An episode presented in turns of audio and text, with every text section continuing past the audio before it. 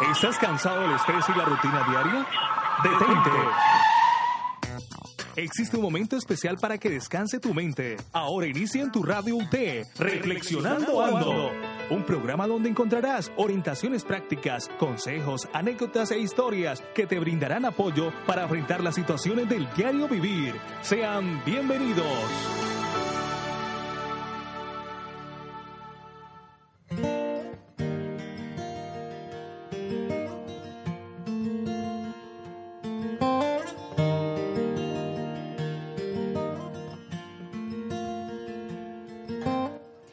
Buenos días a todos nuestros amigos de Reflexionando Ando.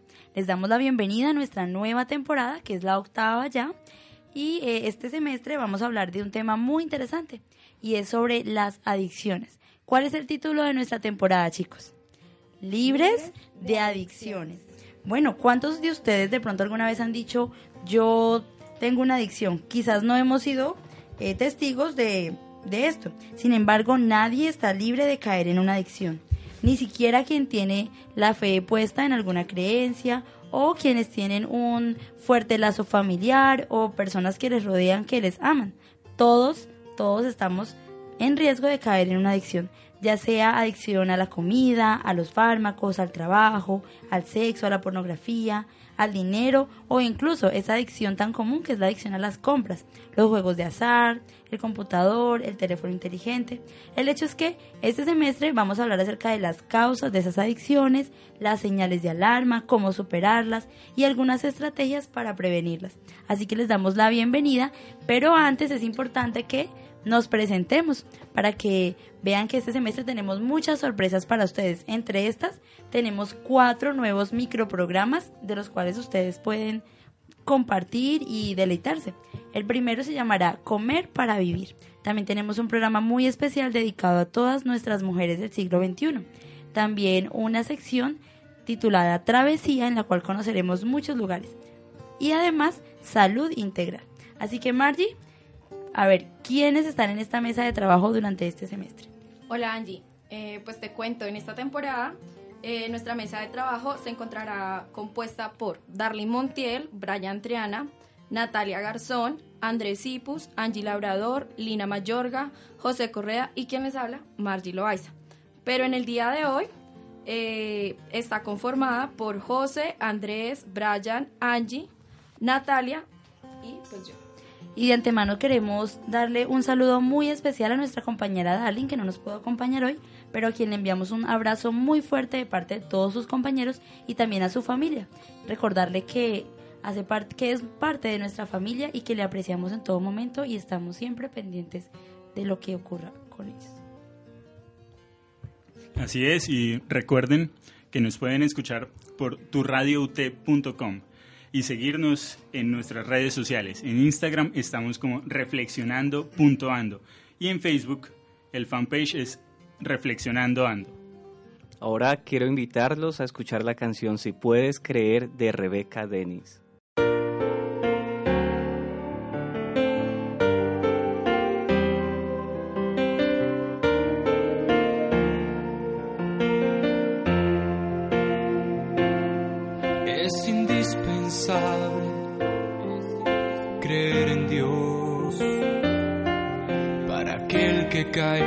Se puede levantar. Confiar es lo que necesitas en las pruebas o en la adversidad, pues Él dijo que lo haría y así lo hará.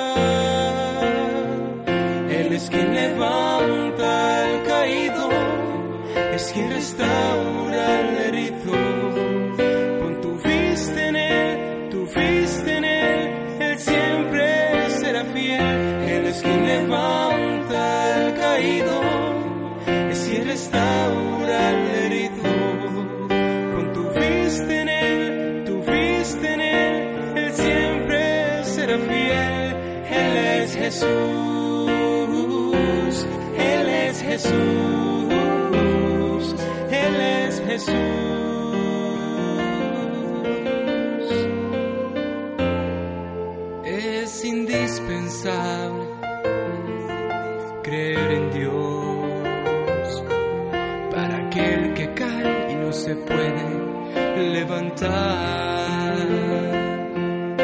Confiar es lo que necesitas en las pruebas o en la adversidad, pues Él dijo que lo haría y así lo hará.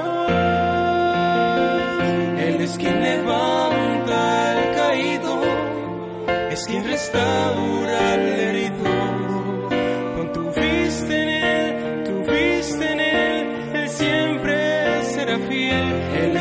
Levanta caído, es quien restaura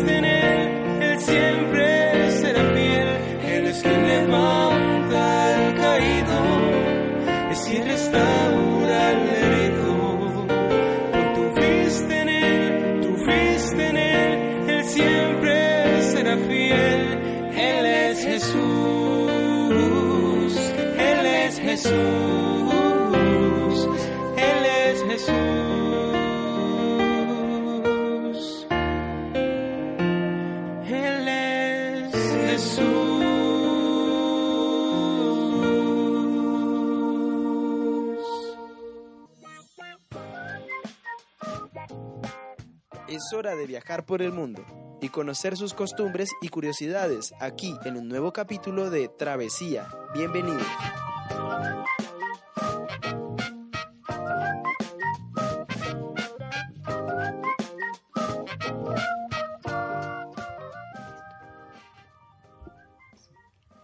Hola, soy Brian Triana y durante esta temporada les voy a tratar acerca de la sección Travesía. En esta nueva sección aprenderemos acerca de la cultura y las curiosidades de algunos países y en cada emisión hablaremos de las costumbres y datos curiosos de cada uno de ellos.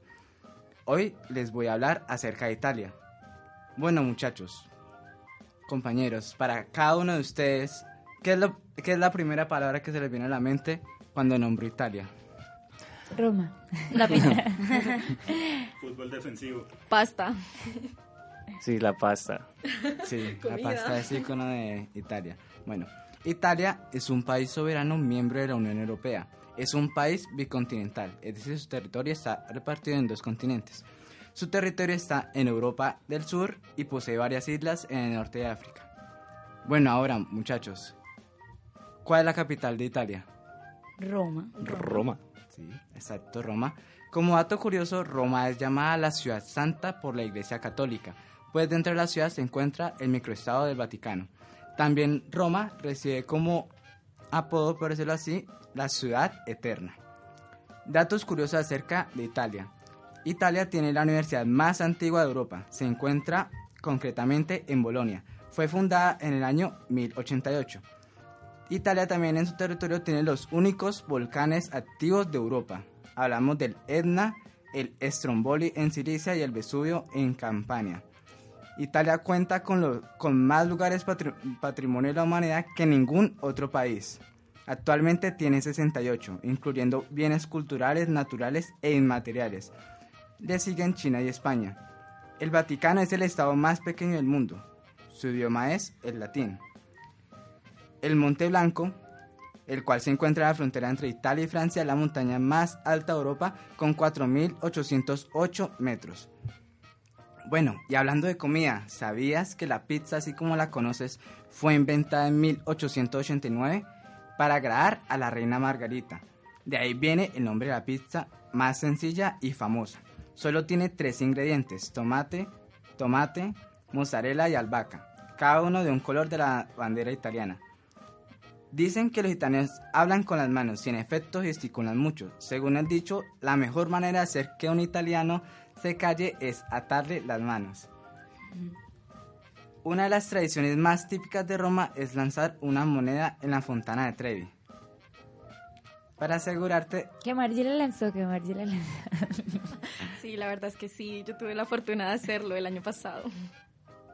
Bueno, esta tradición se hace para asegurar que regreses a la ciudad eterna, o sea, a Roma. Así que muy pronto Tiene que volver. Tiene que volver allá. Sí, sí, con ganas. Para volver a que sí. lanzar la moneda. Nos invita. Pero de que haya pedido otra cosa. Ah, pues, ah, Bueno, a diario se lanzan a la fuente unos 3.000 euros en moneditas que se recogen y se donan a caridad. A diferencia de otros países, el 13 no es el número de la mala suerte. En Italia, este malfario se lo lleva el 17.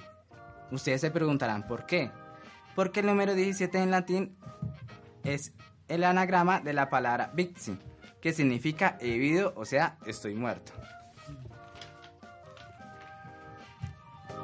Italia es un país europeo, es el país europeo que más terremotos sufre.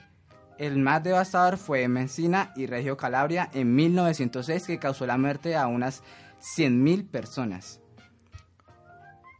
Uno de los datos más curiosos es que al llegar a Italia, los besos se dan al revés que en España.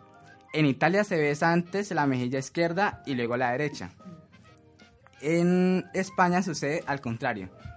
Entonces, es muy curioso ver el saludo entre un italiano y un español, porque muchas veces pueden confundirse resultan, pues dándose un beso en la boca. En la mitad. En la mitad, sí, se encuentran en el medio. Bueno, otro dato curioso es que Benito Mussolini intentó enderezar la famosa Torre de Pisa, pero como bien puedes imaginar, finalmente no lo consiguió. Si algo bien saben los italianos es de ropa. Italia es uno de los líderes mundiales de la alta moda. Entre las marcas que tiene ellos es Gucci, Valen- Valentino, Dolce Gabbana, Versace, Prada, Armani, Calvary y muchos más. La capital de la moda, ¿cuál es? París, ¿no? Milán. Milán. París es de Francia. Andrés Uy, qué moda. monos, uy, qué monos. París es de Pensé que Francia. era mundial, la capital mundial. Bueno, para terminar, va a dar dos tips que te pueden servir si algún momento viajas a Italia. Si caminas por la calle allá en Italia, ya sea con la camiseta del Madrid, del Barça o el equipo que más te guste, pues las personas pueden desprender simpatía y amabilidad contigo sin ningún problema. Pero si decides andar con la camiseta de la Juventus, de la Midal o del Inter, pero en la ciudad equivocada, puedes llevarte una buena paliza o puede ser por ti como intento de suicidio. O un deseo masoquista de recibir una paliza legendaria. A los italianos suele encantarles el español. Hablarlo y oírlo. Bueno, y si quieren ustedes conocer un poco de estos lugares de los que nos habló Brian, entonces pueden ingresar a nuestra fanpage y ver algunas fotografías de Italia. Muchas gracias, Brian, y esperamos que nos compartas esas fotos para que nuestros oyentes puedan disfrutar esa hermosa vista de Italia y de Roma.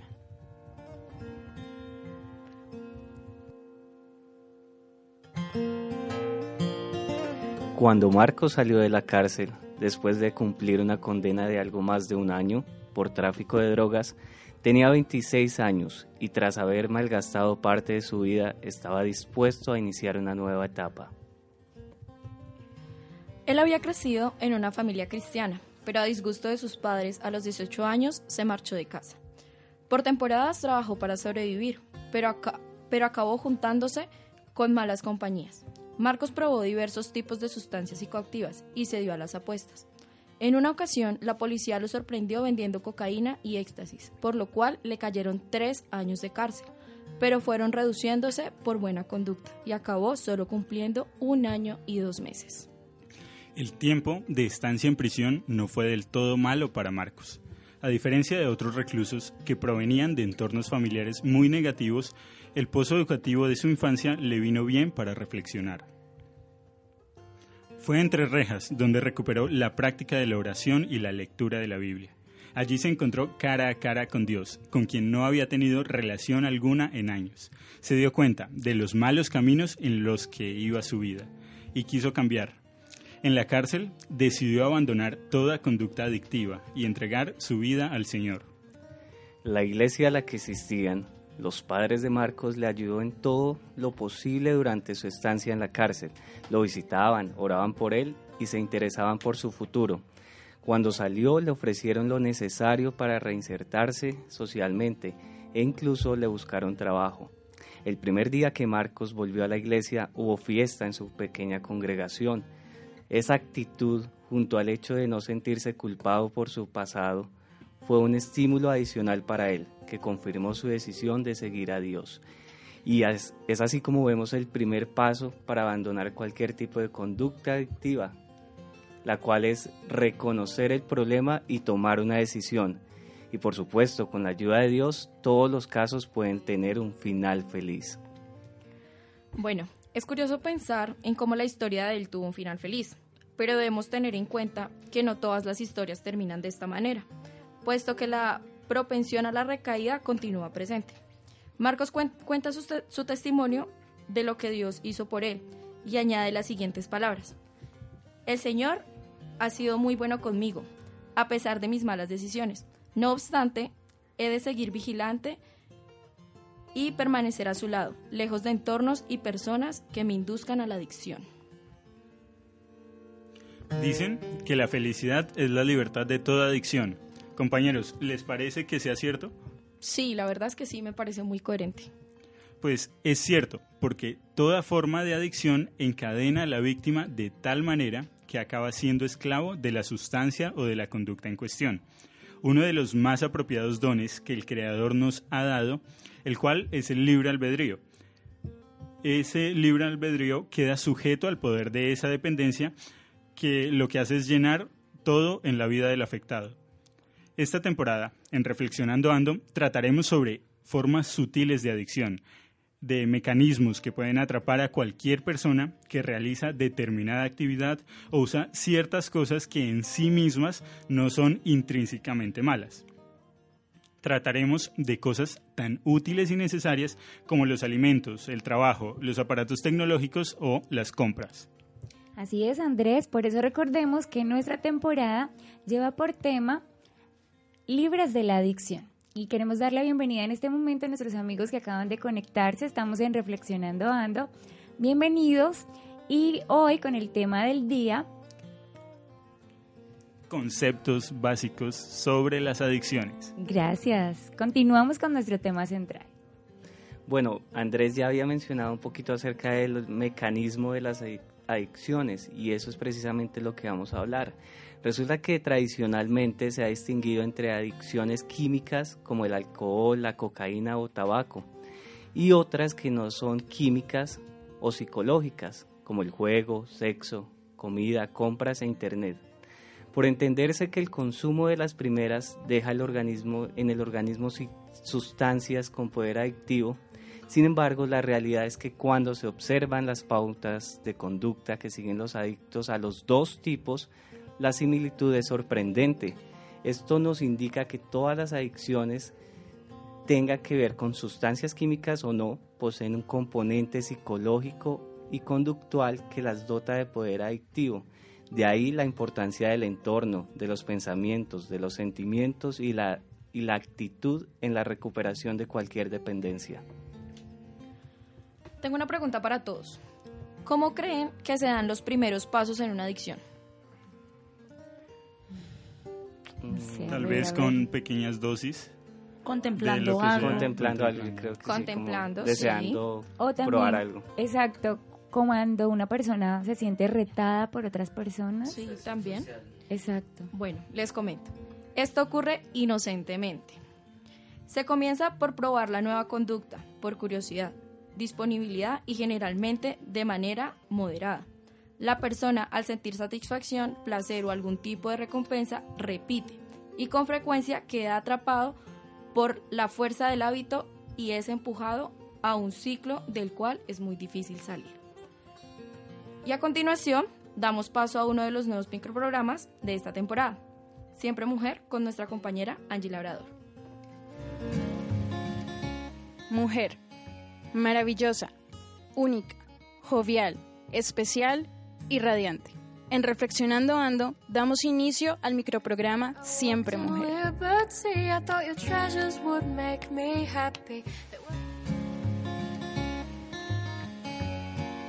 Bueno chicos, ¿y por qué tener un programa sobre la mujer? Es importante porque el papel que nosotros jugamos en la sociedad es fundamental y más en pleno siglo XXI. Es difícil subrayar tanto cómo merece la importancia la incorporación de la mujer en todas las esferas sociales para avanzar hacia una sociedad donde las relaciones humanas estén caracterizadas por la cooperación, la reciprocidad y el apoyo mutuo. ¿Y por qué hablo de este tema? Porque creemos que el hecho de que tengamos la posibilidad de tener un empleo, de estar dirigiendo una importante compañía o incluso de tener un papel fundamental en el hogar, hace que ya estemos incorporadas pero eso no es así. Aún hace falta subrayar más esa importancia de la mujer en pleno siglo XXI. Y además para poder llegar algún día a un concepto denominado progreso. Entonces, ¿qué es incorporación de la mujer? Es un hecho que como mujeres hemos estado históricamente excluidas de la vida pública, también estamos excluidas de la vida económica de nuestros países y de muchas otras cosas, incluso en la universidad pese a que la gran mayoría de estudiantes actualmente de carreras eh, económicas, ingenierías e incluso de las ciencias de la salud son mujeres, aún así hace falta mayor participación. Y a modo de ejemplo les cuento que en el ámbito laboral, según la OIT, a escala mundial, la participación de las mujeres en el mercado laboral es de 27 puntos porcentuales, menor que la de los hombres. También la Organización para la Cooperación y el Desarrollo Económico informa que la media a nivel mundial de las mujeres que realizan trabajos no remunerados es de 4.5 horas diarias, más del doble que los hombres. ¿Cuánto tiempo de trabajo no remunerado de la mujer se reduce a alrededor de 3 horas diarias? Su participación en el mundo laboral aumenta un 20%. Y si esto es en el ámbito laboral, imagínense en el ámbito de la esfera pública a la fecha de junio de 2016, solo un 22.8% de los parlamentarios nacionales eran mujeres. Esto también según la ONU Mujeres. Así que, ¿será que es importante el papel que jugamos en la sociedad? ¿Será que es importante que abramos espacio para que como mujeres empecemos a incorporarnos en la vida pública y además en la vida económica y que además podamos tener un papel mucho más preponderante? Sí, es muy importante. Pero para eso este, esta temporada vamos a hablar de muchas cualidades que tenemos que tener como mujeres. ¿Para qué? Para poder no solo defender nuestros derechos, sino hacer que además se defiendan también los derechos de aquellas pues personas que no han sido visibilizadas, también incluso los derechos de muchos hombres que también se han quedado atrás porque no han tenido posibilidades o, u oportunidades. Pero una de las cualidades que vamos a hablar durante este semestre de nuestra octava temporada y pues en nuestro nuevo programa eh, es acerca de la resiliencia. Pero antes de comenzar me gustaría decir, o que ustedes me digan, compañeros de trabajo, ¿qué es la resiliencia? A ver. Capacidad para resistir. ¿Qué nos dice Brian? Bueno, capacidad, yo creo que es capacidad para persistir o resistir. Bueno, Oh. la resiliencia, ¿qué Ay, más, perdón. Natalia? O sobreponerse a las situaciones difíciles, como esa capacidad para soportar y esforzarse a que esa situación, exacto, enfrentar esa situación. Gracias. Y realmente ese es el concepto. La resili- resiliencia es la capacidad que tenemos quienes, las mujeres fuertes. Es una capacidad que se demuestra cuando en nuestro continuo cambio de vida tenemos que aprender a ser flexibles, aprender a pensar en positivo, además a conocer los puntos fuertes que tenemos y mantener una sana autoestima, a mantener una muy buena red de apoyo. Y eso es lo que vamos a hablar durante esta temporada. Hablar acerca de que debemos eh, tener la mejor actitud, de que debemos aprender a sobrevivir a los cambios y además también aceptar con resignación algunas cosas. Esto es lo que necesitamos como mujeres para que en pleno siglo XXI tengamos mucha mayor influencia y además que podamos ser agentes de cambio. Esa es la invitación con este programa especial de Reflexionando Ando. Así que les invito para que no se pierdan nuestro próximo programa que hablaremos un poco más de qué palabra o qué cualidad La de la resiliencia y que no se nos olvide que la resiliencia es la capacidad que tienen las mujeres fuertes. ¿Listo? Muy buen día y los esperamos en nuestro próximo programa.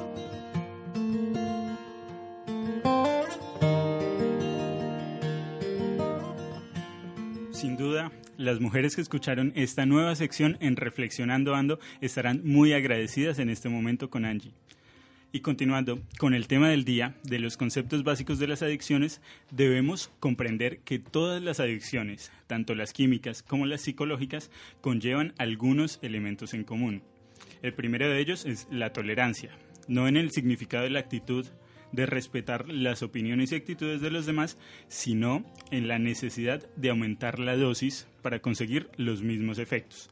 La tolerancia a una sustancia se produce cuando, como resultado de su consumo continuado, el organismo va presentando menor sensibilidad a ella. Por ejemplo, el adicto al alcohol necesita cada vez dosis más elevadas para sentirse bien, o el adicto a la comida deja de quedar satisfecho con tan solo un postre y pasa a necesitar dos o tres y después más dulces y más gaseosas para conseguir el mismo efecto de satisfacción. Es así como vamos con el segundo elemento que es síndrome de abstinencia. Es sencillamente la inquietud que experimenta la persona cuando no realiza la conducta. Es el caso, por ejemplo, de los adictos al trabajo que se sienten extremadamente nerviosos al pasar un día con su familia alejado de la oficina, de sus papeles y de la computadora. La obsesión consiste en el pensamiento constante en el motivo de la adicción. Por ejemplo, el adicto al sexo está continuamente pensando en imágenes sexuales y haciendo planes para el próximo acto. Bueno, otro es la obsesión y la compulsión, la cual consiste en la repetición descontrolada del hábito. La persona experimenta un impulso incontrolable. Un ejemplo de esto es el adicto a las compras, el cual acude a las tiendas de forma automática y compulsiva. El cuarto elemento del listado es la pérdida del dominio propio, la cual es otra característica por la que la persona llega a carecer de la autonomía suficiente para decir no más. Este es el caso, por ejemplo, del apostador que aún perdiendo constantemente continúa apostando más y más y más. El otro es el empleo excesivo de recursos, pues toda adicción requiere dedicación. Por ejemplo, el adicto a los videojuegos pasa demasiado tiempo jugando, dedicando esfuerzo, energías y dinero a equipos y programas, lo que hace que el hábito resulte muy costoso en todos los sentidos. También se pueden ver las tentativas fallidas de abandonar la dependencia, como ocurre en el adicto a los programas de televisión, que deja de ver y días más tarde vuelve de lleno al hábito. De esta manera, la adicción persiste, a pesar de las consecuencias y en los ámbitos físico, emocional, familiar, espiritual, laboral y social. El séptimo y último elemento son las mentiras y engaños. Otra actitud típica es que el adicto oculta el problema, miente y manipula a los seres queridos y cercanos para perpetuar su hábito. Y de esta manera pone en peligro la confianza y el aprecio de la familia, los amigos y los compañeros. Finalmente, tras lograr con gran esfuerzo abandonar el hábito, existe el, alto riesgo de la recaída, por lo que la persona ha de permanecer alerta durante mucho tiempo después. Todas esas características de la adicción la definen como algo muy peligroso para cualquier persona. Gracias, José. Entonces recordemos, eh, básicamente hay dos tipos de adicciones. ¿Cuáles son? Las psicológicas, sí, y las químicas y algunas pues tienen elementos comunes como los que acabamos de mencionar. Tolerancia, el síndrome de abstinencia, la obsesión y compulsión, la pérdida del dominio propio o del autocontrol y también pues un empleo excesivo de recursos, invertir demasiado en, ese, en esa adicción, eh, las mentiras y engaños. Vamos ahora con el costo de las adicciones.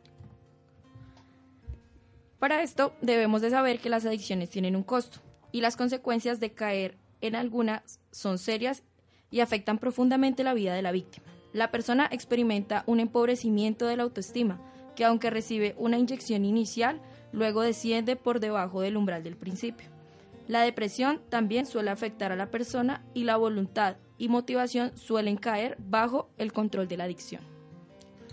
Vamos a ver otra dimensión del problema, y esta es el deterioro de las relaciones con la familia, los amigos, los compañeros de trabajo y de estudio a causa del tiempo que se dedica a la adicción, además de los cambios de humor y de personalidad, y las mentiras y excusas que el adicto presenta para ocultar su dependencia. Se va perdiendo el sano vínculo con los demás, debilitando así una fuente importantísima de salud mental, la cual es la sociabilidad. Y por supuesto la economía también se ve afectada por las adicciones. Todas ellas cuestan dinero y algunas, como los juegos de azar, conducen a la ruina. Pero aun cuando el gasto sea moderado, el tiempo que se invierte en la adicción impide que otras actividades produzcan ingresos y también que haya un orden en la vida, lo que da lugar a que al final sobrevengan pérdidas muy cuantiosas. Por otra parte, todas las, todas las adicciones causan problemas de salud mental y muchas de ellas también de salud física. Sacrificar horas de sueño, abandonar el cuidado personal, vivir sin un horario mediamente organizado, no hacer ejercicio físico, consumir exceso de alimentos hipe- hi- hipercalóricos son ejemplos de factores indirectos que afectan negativamente a la salud física a medio y largo plazo. Y cuando la adi- adicción llega a extremos, el riesgo de tener problemas con la ley se multiplica. Un ejemplo claro es la situación del ludópata, que necesita dinero para hacer frente a sus pérdidas y roba dinero de los demás para poder continuar con su adicción. O el adicto al sexo, que desea provocar experiencias nuevas y acaba cayendo en actividades como el acoso sexual laboral e incluso en el abuso sexual infantil. El poder que motiva hacia esas conductas es tan fuerte que muchos acaban delinquiendo para salir del paso. Finalmente, el perjuicio más importante por sus efectos trascendentes es la pérdida de la espiritualidad y la confianza en Dios. A continuación, en Reflexionando Ando, escucharemos la importante sección de salud integral, en esta ocasión en la voz de todos los integrantes de la mesa de trabajo. Después de la vida, la salud es el regalo más importante dado por Dios. Y preservarla es nuestra responsabilidad. Aquí comienza Salud Integral. Feliz viernes, fin de semana en Reflexionando Ando. Aquí con la sección Salud Integral hoy para hablarles del tabaco y algunos de sus efectos. Así que recordemos, pues el hábito de fumar perjudica casi todos los órganos del cuerpo. Vamos a hablar algunos de los efectos, entonces empezamos con los efectos en la salud cardiovascular. Aparecen enseguida de empezar a fumar y son también los primeros que se revierten al dejar de fumar. A ver, la salud cardiovascular entonces se ve siempre afectada, ¿no? Desde todo que momento. empezamos. Y cuando una persona toma la determinación de dejar de fumar, está agradeciéndole todo su sistema cardiovascular, exacto, que ya se detenga. Otro son las alteraciones en la piel inducidas por consumo de tabaco, como las arrugas prematuras, la piel deshidratada y atrófica, eh, cabello reseco y quebradizo, manchas amarillentas en dedos de fumadores, olor corporal al tabaco, dificultad en cicatrización y el cáncer. Tenemos que tener en cuenta chicos que por lo menos acá hay una que es como muy general, pero que no solo altera a las personas, sino, o sea, a la persona que practica esta adicción, sino también a todos a su alrededor, que es el, oro- el olor. ¿Ustedes qué creen? O sea, es incómodo que a toda hora estar al lado de una persona que huele a tabaco, ¿no? Sí, sí, mucho. Bueno, y el tercer efecto es sobre las complicaciones odontológicas. Seguramente si alguien que empieza a fumar algún día, si comienza simplemente a fumar un cigarrillo, supiera las consecuencias que puede traer a largo plazo sobre sus dientes, la caries, el mal aliento, pues no lo haría. Sin embargo, por eso es que el tabaco se convierte en un problema, porque estos solo son algunos de las, pues, de las consecuencias. También enfermedades periodontales, como enfermedades crónicas y progresivas que causan la pérdida de los dientes y manchas blancas en el paladar blando y la parte posterior del paladar duro, además de riesgos de padecer cáncer en la cavidad oral. Así que estas son algunas de las demás causas que, bueno, consecuencias del fumar tabaco. Pues comúnmente uno se imagina siempre que nada más afecta a los pulmones, pero miren Sí. todas las consecuencias que vemos del tabaco y pues comúnmente el cigarrillo que es lo que más vemos en, en- en nuestra sociedad. Las siguientes son las enfermedades oculares, específicamente las cataratas. ¿Quién iba a pensar que el tabaco producía cataratas? Yo no sabía. No. Hasta hoy me enteré. Ah. Es que no, o sea, lo más posible es que nosotros no pensemos en todas las afecciones de algo hasta que no las eh, no, no estén ya las consecuencias. Incluso podríamos decir que muchas personas no sufren todas las consecuencias, sino algunas solamente se les afectan los pulmones, a otras la piel.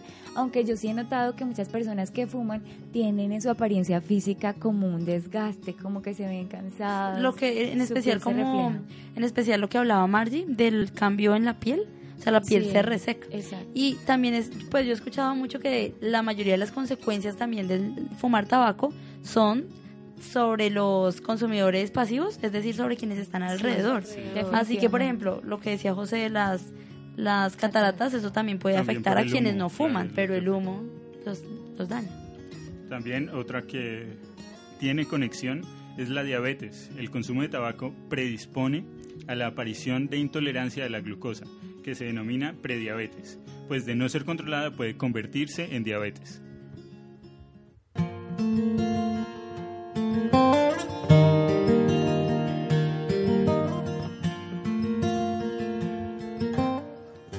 ¿Por qué es tan difícil abandonar una adicción? En el antiguo imperio romano, la persona que contraía deudas demasiado elevadas sin poder hacer frente a ellas o a quien cometía un robo se le redu- reducía a esclavitud como castigo. A la persona así se le denominaba adictus, esclava por su conducta imprudente.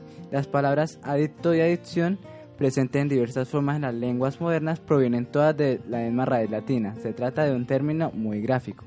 La adicción es una forma de esclavitud pura y dura, pues el esclavo por su propia condición no podía ser liberado ni contaba con la esperanza de alcanzar algún día la liberación.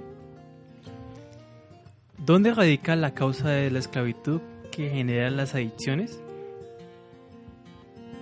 El cerebro responde segregando dopamina en el centro cerebral, una zona del encéfalo llamada núcleo accumbens, asociada a los procesos de adicción, no solo química sino también conductual.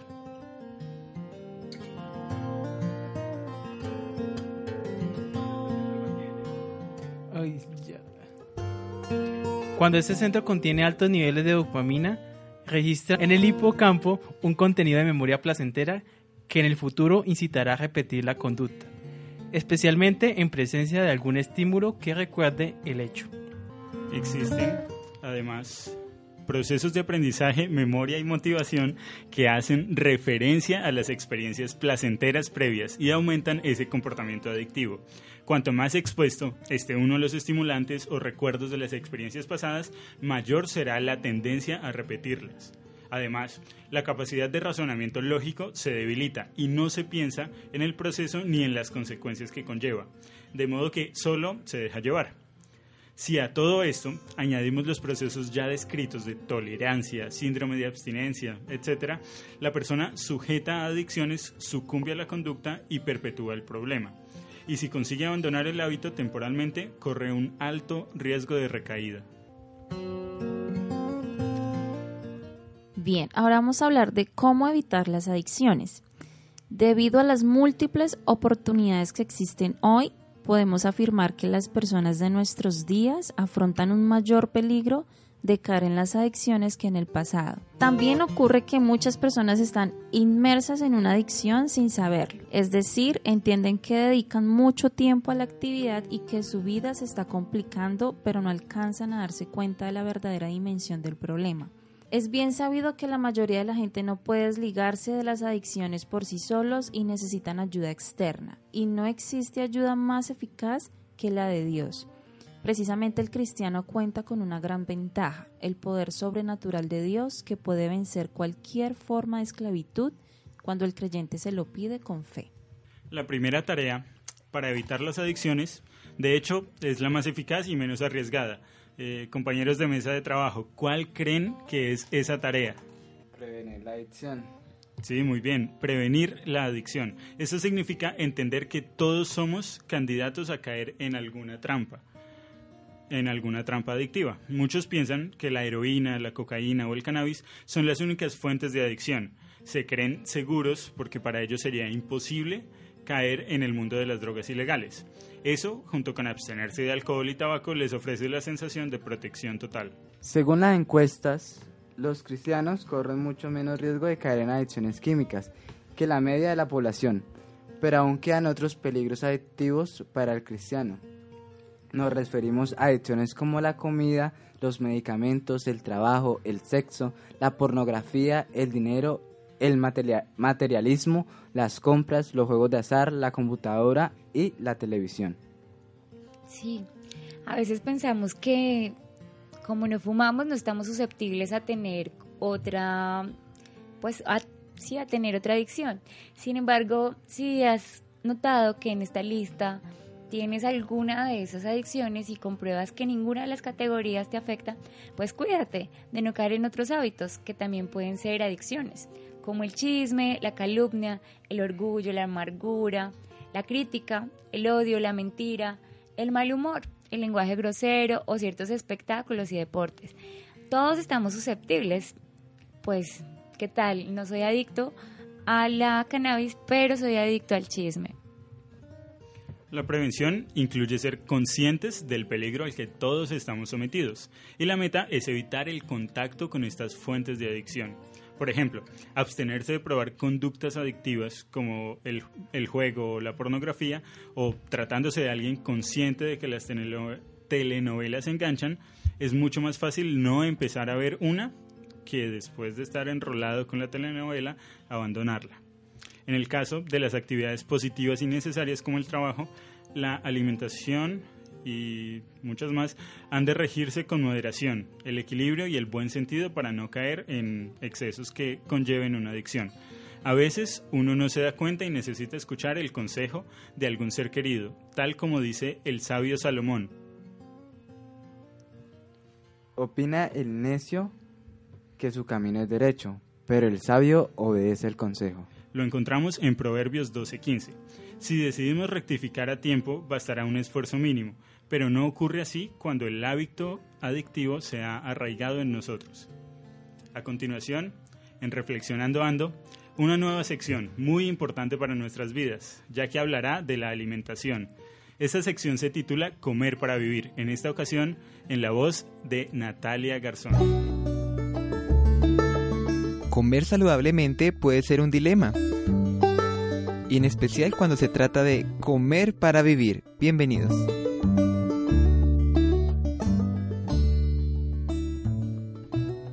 Hola, bienvenidos a Comer para Vivir. Aquí continuamos en Reflexionando Ando. Bienvenidos a quienes acaban de conectarse y también a este microprograma Comer para Vivir. Este programa nos brindará varios consejos sobre alimentación y recetas saludables que podrás poner en práctica para que vivas más y mejor. En los últimos años, son muchos los estudios que se han realizado en materia de alimentación y está más que demostrado que una dieta base de alimentos de origen vegetal es la más recomendable. A raíz de la Conferencia Internacional de Nutrición, organizada por la Organización de las Naciones Unidas para la Alimentación y la Agricultura, la FAO, y la Organización Mundial de la Salud, eh, queremos, eh, bueno, eso fue en Roma en 1992, queremos retomarlo, porque los países que participaron allí se comprometieron a elaborar directrices nacionales en materia de alimentación, en forma de guías alimentarias, que tienen el propósito de educar a la población y guiar las políticas nacionales de alimentación y de nutrición, así como orientar a la industria de los alimentos. Si han escuchado algunas de estas tendencias, ¿no? De guías alimenticias. Pues sé que tiene un boom como el estilo de vida saludable, la vida fitness y todo el asunto que... Está muy relacionado, Andrés. Imagínense, aunque eso lo escuchamos desde hace muy poco, viene de 1992 hoy, pues particularmente también en esa sección queremos eh, retomar la metodología Quiero Vivir Sano. Esa metodología fue planteada por la Universidad de Montemorelos y en Colombia ya es una marca registrada. Entonces, pues hoy vamos a hablar un poco acerca de, esa guía alimentaria, la guía Quiero Vivir Sano. Esa guía nos enseña cuáles son los grupos de alimentos que deberíamos consumir diariamente de una forma balanceada y agradable Esta guía se basa en alimentos de origen vegetal y nos enseña que existen seis grupos de alimentos dependiendo de su aporte nutricional. Ustedes podrán ver en nuestra fanpage una imagen donde se encuentra el plato Quiero vivir sano. Allí podemos e- evidenciar que hay algunos eh, nutrientes esenciales, por ejemplo el calcio, la vitamina B, eh, la vitamina B12, la D, el hierro, el omega 3. Son algunos de los alimentos que de pronto a las personas vegetarianas o que tienen una dieta estrictamente de origen vegetal, pues se le puede complicar. Así que es necesario como obtener suplementos eh, para poder obtener estos nutrientes esenciales. Las verduras. A ver, ¿por qué se caracterizan las verduras? ¿Qué, qué, qué nos pueden aportar nuestros compañeritos? Por su pigmentación verde. Sí, aunque hay verduras de otros colores también. El tomate Pues, creo que es verdura, ¿no? No, pero yo lo Y el digo, pues, verde. en mayor- La mayoría de La mayoría Bien, de... Brian. Por su aporte en fibra. Fibra, muy bien, gracias. Y también porque tiene pocas calorías. Aportan una gran cantidad de minerales. Dentro de ese grupo podemos mencionar el tomate, sí. Ah, También hay tomates verdes, por cierto. Pero la mayoría son rojos. La cebolla, el brócoli, la lechuga, la uyama, las berenjenas, verduras. Y entonces, recordemos las verduras contienen fibra, aportan pocas calorías y una gran cantidad de minerales. Por otro lado tenemos las frutas. Y las frutas se caracterizan porque proporcionan muchas que Esa, pues dice que... Vitaminas. sí. La Sí. verdad, la fructosa, o sea, da energía como tal, ¿no? muy bien y azúcares, Son vitaminas y azúcares naturales, con poco aporte energético. En otro grupo encontramos los cereales y los tubérculos. A ver, un cereal. Arroz. Avena. Sí, muy bien. cebada. Y carbohidratos. Papa. Los tubérculos tienen un aporte nutricional altísimo en car- carbohidratos. Eh, son una buena fuente de energía. Entre estos pues encontramos la avena, el maíz, el arroz, los tubérculos como la papa. Otro grupo importante son las legumbres. Y en este grupo, que es el encargado de proveer una gran fuente de proteínas. A veces las personas piensan que las proteínas únicamente se encuentran en origen animal. Pero no, las legumbres son fuente de proteínas. ¿Cuáles son algunas de estas? La más frijol. importante es el frijol y la lenteja, que son las que más dan... Estos muchachos importantes y están preparados. Más comunes también, sí, pero más... Bueno, algo importante para resaltar es que las legumbres son bajas en grasa. Algunos de estos eh, están como los que los muchachos mencionan, los frijoles, la soya, las lentejas, los garbanzos, pero también algunas semillas, como la semilla del girasol, el maní, la semilla de la uyama, entre otras. Encontramos otro grupo que es el grupo de las grasas saludables. Y este grupo contiene alimentos que aportan ácidos grasos esenciales para una buena salud y son una fuente invariable de lípidos saludables, como los que provee el ajonjolí, por ejemplo, el aguacate, las almendras, las nueces y los aceites de origen vegetal. Finalmente, encontramos el grupo de las hierbas aromáticas. Ese grupo especial está conformado por hierbas aromáticas, medicinales o condimentales. Aportan fitonutrientes y son esenciales para hacer para nuestra dieta, para nuestra pues para tener una mejor nutrición. Algunas de estas quizá ya las utilizamos. A ver, ¿cuáles utilizamos de estas hierbas aromáticas? De hierbas. De- el cilantro cuenta con eso. Ajo podría ser, sí. Tomillo. Cilantro, Tomillo, sí, laurel, muy bien, más va perejil. por ahí. Está la canela, los clavos, la pimienta, la albahaca, anís, toronjil, menta, laurel y hay muchas otras. A veces no las consumimos con frecuencia, pero son muy necesarios los fitonutrientes. De acuerdo a la guía alimentaria del programa Quiero Vivir Sano, denominada el plato Quiero Vivir Sano, esos seis grupos de alimentos se deben consumir a diario en porciones adecuadas, dependiendo del aporte calórico de cada uno de ellos. Si quieres más información sobre esta guía, te invitamos a visitar la página web quierovivirsano.org. Recuerda que de- debemos comer bien para vivir bien. Recuerda también que puedes encontrar en nuestra fanpage esta imagen del plato Quiero Vivir Sano acompañada de algunos ejemplos de algunos menús y finalmente que debemos consumir además los nutrientes esenciales. Listo, muchas gracias Natalia por ese valioso aporte hacia la alimentación y nutrición y lo mejor es que podemos llevar eso, el conocimiento que acaba de proporcionarnos a nuestra vida diaria. Gracias. Ahora continuaremos con el tema central acerca de las adicciones. Básica para la prevención de cualquier adicción es la comunión con Dios en todo momento. Resulta extremadamente difícil enredarse en una adicción cuando uno tiene múltiples e intensas ocupaciones. Para los ya adictos también hay esperanza. Vencer no es fácil, pero Dios ama a sus hijos infinitamente y quiere verlos libres de ataduras. Por eso está dispuesto a liberar a hombres y mujeres de cualquier esclavitud, incluida la adicción. Con la presencia de Dios en la vida del adicto, la victoria está asegurada. El apoyo de Dios es esencial y reconocido incluso por los especialistas no creyentes. La inmensa mayoría de los psicoterapeutas recomiendan a los adictos de todo tipo acudir a los programas de 12 pasos para dejar de tal cosa, 12 pasos para dejar de fumar y así. La eficacia de estos no es otra que la presencia de Dios integrada en el plan. El otro pilar que explica su éxito tiene que ver con el apoyo de, de grupo, este método y cualquier otro que incluya de lleno al Dios Todopoderoso y la ayuda, y la ayuda de otra u otras personas en la rehabilitación ofrece mejores garantías. La fuerza externa del adicto tiene un valor primordial, pues la voluntad de la persona dependiente es frágil y necesita a alguien que lo guíe durante los primeros pasos de la rehabilitación. Es además necesario que cada uno adopte medidas individuales para romper los vínculos adictivos y reforzar las posibilidades de victoria de cara al futuro.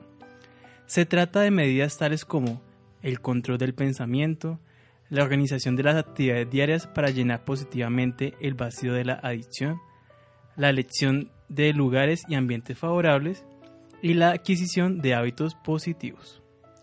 Para cada una de estas adicciones que se presentan o que hemos hablado en este programa, se sugieren algunas estrategias que son muy útiles a la hora de enfrentarlas.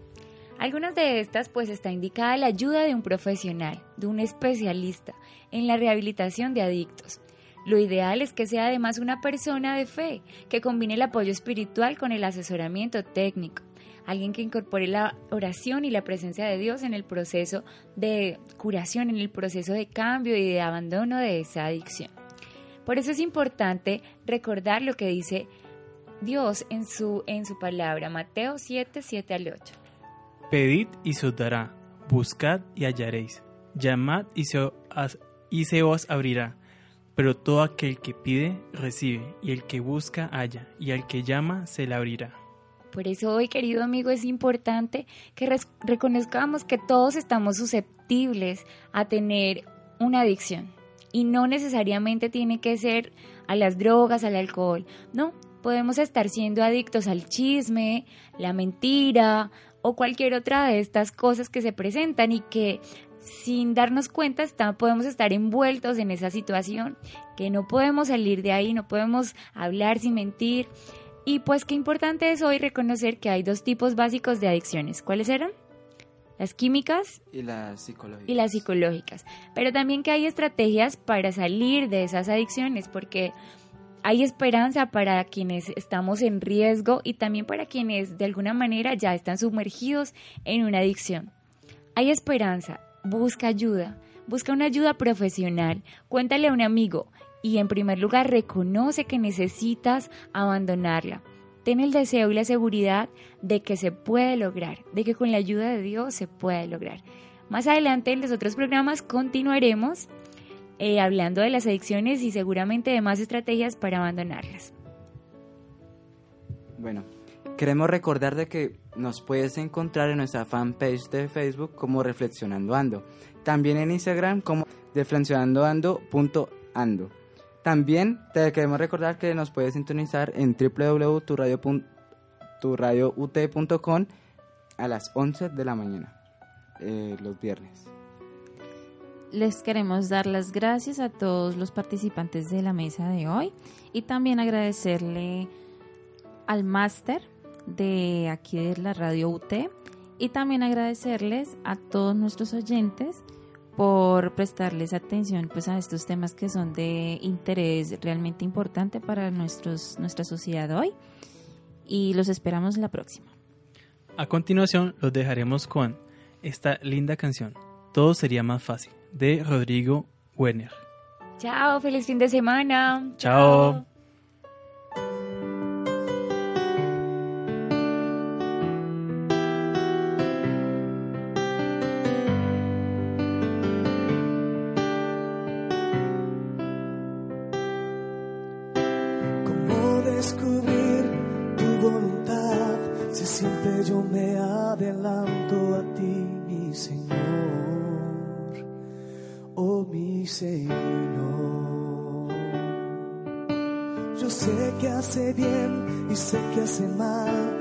mal, porque siempre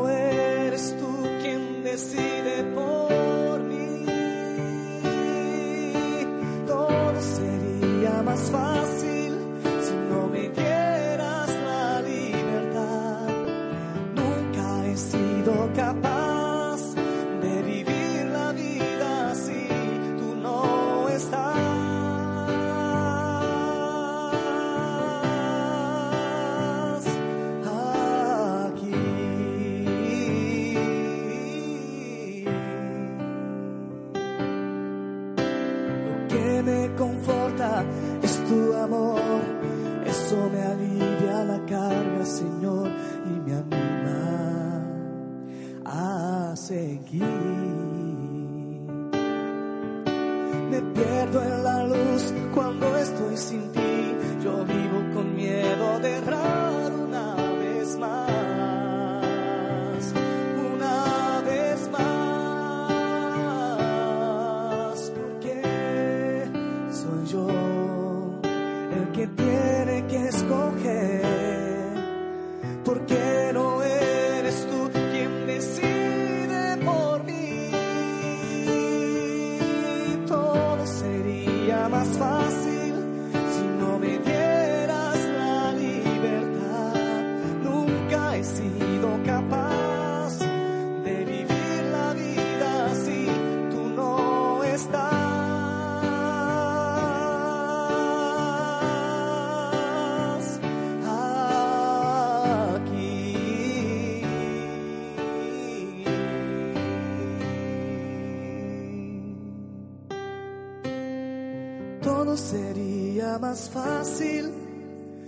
No me dieras la libertad.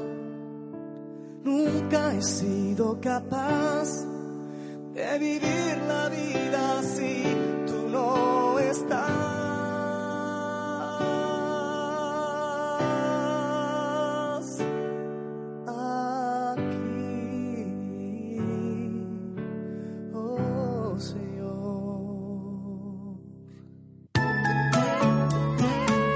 Aquí finaliza Reflexionando Ando, un programa que te brinda orientaciones y consejos para vivir mejor en tu radio UT.